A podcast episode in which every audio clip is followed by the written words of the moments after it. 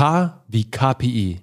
Herzlich willkommen zu einer neuen Folge bei Geschichten, die verkaufen mit dem Content Marketing ABC. Und warum die KPIs so extrem wichtig für deinen Erfolg im Content Marketing sind, erfährst du direkt nach dem Intro. Uwe, wir predigen sehr hoch und runter bei Geschichten, die verkaufen. Die KPIs sozusagen als grundlegender Faktor, als grundlegende Säule für deinen Erfolg im Content Marketing. Legst du am Anfang, bevor du mit dem ganzen Marketing loslegst, nicht fest, welche Key Performance Indicators, also die KPIs, welche Kennzahlen für dich wichtig sind, wird es schwierig, einen Erfolg zu messen. Mhm. Weil es gibt ja unendlich viele KPIs am Ende des Tages. Wichtig ist halt, dass du die für dich definierst, die für deinen Erfolg wichtig sind. Welche gibt es denn da zum Beispiel? Ja, ganz häufig hast du ja so eine Situation, dass jemand zu dir kommt und sagt, bei mir funktioniert mhm. das irgendwie nicht. Oder ich habe mir da was anderes erwartet. Oder andere haben viel mehr Views als ich. Keine Ahnung. Das kommt halt daher, dass jemand eine nebulöse Vorstellung davon hat, dass irgendwas nicht so performt, wie man sich das gedacht hat, gefühlt mhm. hat. Ich habe keine Ahnung. Es bleibt aber so nebulös, weil du vorher nichts festgelegt hast. Du kannst messen. Bei einer Website, bleib mal bei, bei deiner Website, ja. bei deinem Blog, was auch immer. Visits, also nur Beispiele, du kannst 100.000 Sachen mehr messen, aber mal Basics sind Visits, Absprungrate, Verweildauer, mhm. wie viele Unterseiten angeklickt, wie viele Blogartikel gelesen, hat er sich eingetragen in dein Newsletter? Ja, nein. Hat er danach noch den Double Opt-in gemacht, sodass du ihm auch wirklich was zuschicken darfst? Mhm. Ja, nein.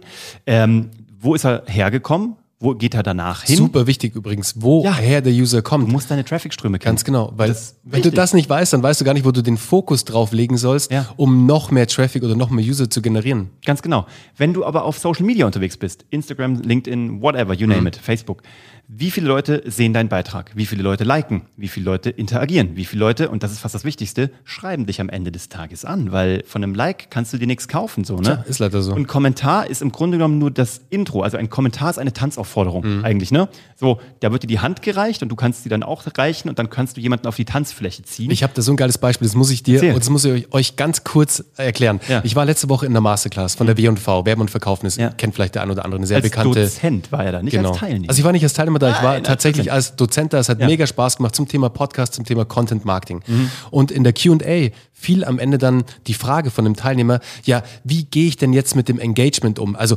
interagiere ich sozusagen mit den Nein, Fragen. Du ignorierst es. Mit den Fragen der User, mit den Kommentaren. Mhm. Und meine ganz klare Antwort war dann, naja, warum machst du denn den ganzen Spaß eigentlich? Darum geht es ja, wie du sagst, es ist sozusagen, mit dem geht alles los. Ja. Wenn der User mit dir, oder äh, sprechen wir mal nicht von User, sondern wenn der Mensch mit dir, weil wir sind ja immer noch Age to Age, ja. habt ihr in der vorigen Folge ja schon mal gehört. Wenn nicht, dann geht auf jeden Fall runter und geht zum, zum Buchstaben H, auf jeden Fall. So, und deshalb ist es so wichtig, dass du mit der Community, mit den Menschen interagierst, dass sie sich A natürlich gehört fühlen sozusagen, mhm. aber B, dass du noch viel mehr Informationen natürlich rausziehen kannst. Hey, also was bringt dir das sozusagen? Also woher kommt der User vielleicht? Was hat er für einen Painpoint? Ähm, was für Wünsche hat er? Und das erfährst du natürlich alles in den Kommentaren. Ja, und das sind im Grunde genommen, das ist so wie wenn jemand bei dir so am Rockzipfel zieht, mhm. so, hey, kann ich mal kurz? Und so? du einfach weitergehst. Und du gehst einfach weiter und ignorierst diese Person. Das geht einfach nicht klar. Ja. Du kannst nicht Social Media machen, jedenfalls wenn du es professionell betreibst. Genau. Ähm, und kannst dann die Menschen ignorieren. Also kannst du machen, aber dann lässt du halt Geld liegen oder Menschen liegen. Was sehr doof, ja. Richtig bescheuert. Dann machst halt lieber nicht. Also du kannst da, also du kannst Views, du kannst Interaktion, äh, ganz wichtig, private Nachrichten, die mhm. dich erreichen. Das ist das Allerwichtigste. Das ist auch die Königsklasse, ne? Abos, was auch immer.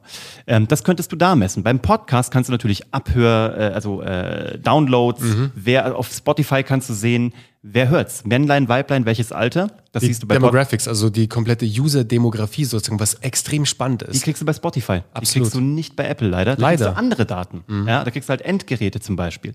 Was auch spannend ist, ist ähm, jetzt mit Google Podcasts. Du kannst deinen Feed bei Google Podcasts eintragen und dann siehst du die Google-Statistiken. Du siehst also, wie sind die Leute zu dir gekommen? Nach was haben die gesucht? Und das ist überraschender, als man denken würde. Ja. Und das kannst du dann nämlich auch optimieren.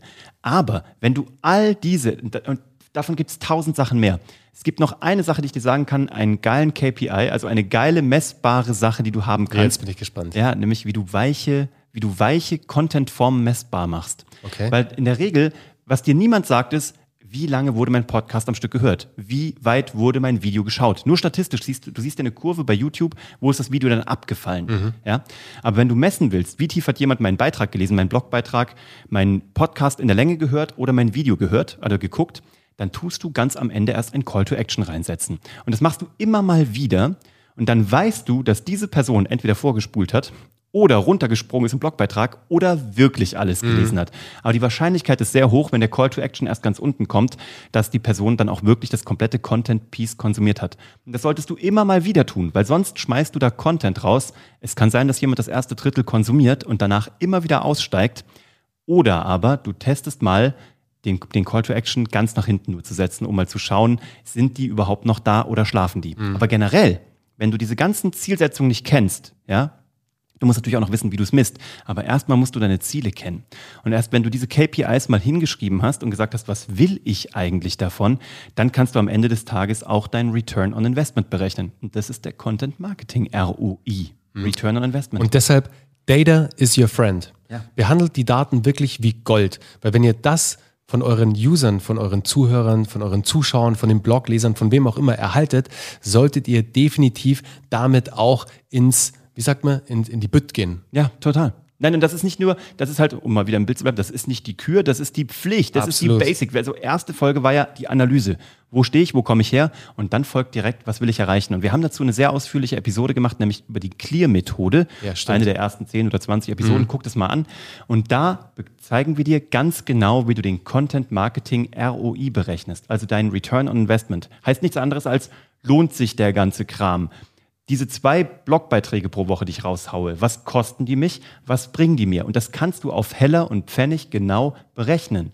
Und wenn du das noch nicht hast oder noch nicht angehört hast, dann gib uns auch gerne Bescheid, hör dir das an. Wir können dir aber auch gerne dazu ein Merkblatt schicken. Wir haben nämlich eine Formel, wie du die genau berechnen kannst und ausfüllen kannst. Und das haben wir schon mal rausgegeben auf LinkedIn. Ja, genau. Merk, meld, also melde dich gerne bei uns, gerne an office.kuvg.de. Das ist übrigens ein Call to Action, der ganz hinten sitzt. Yes. Uh, mal gucken, wer das hört.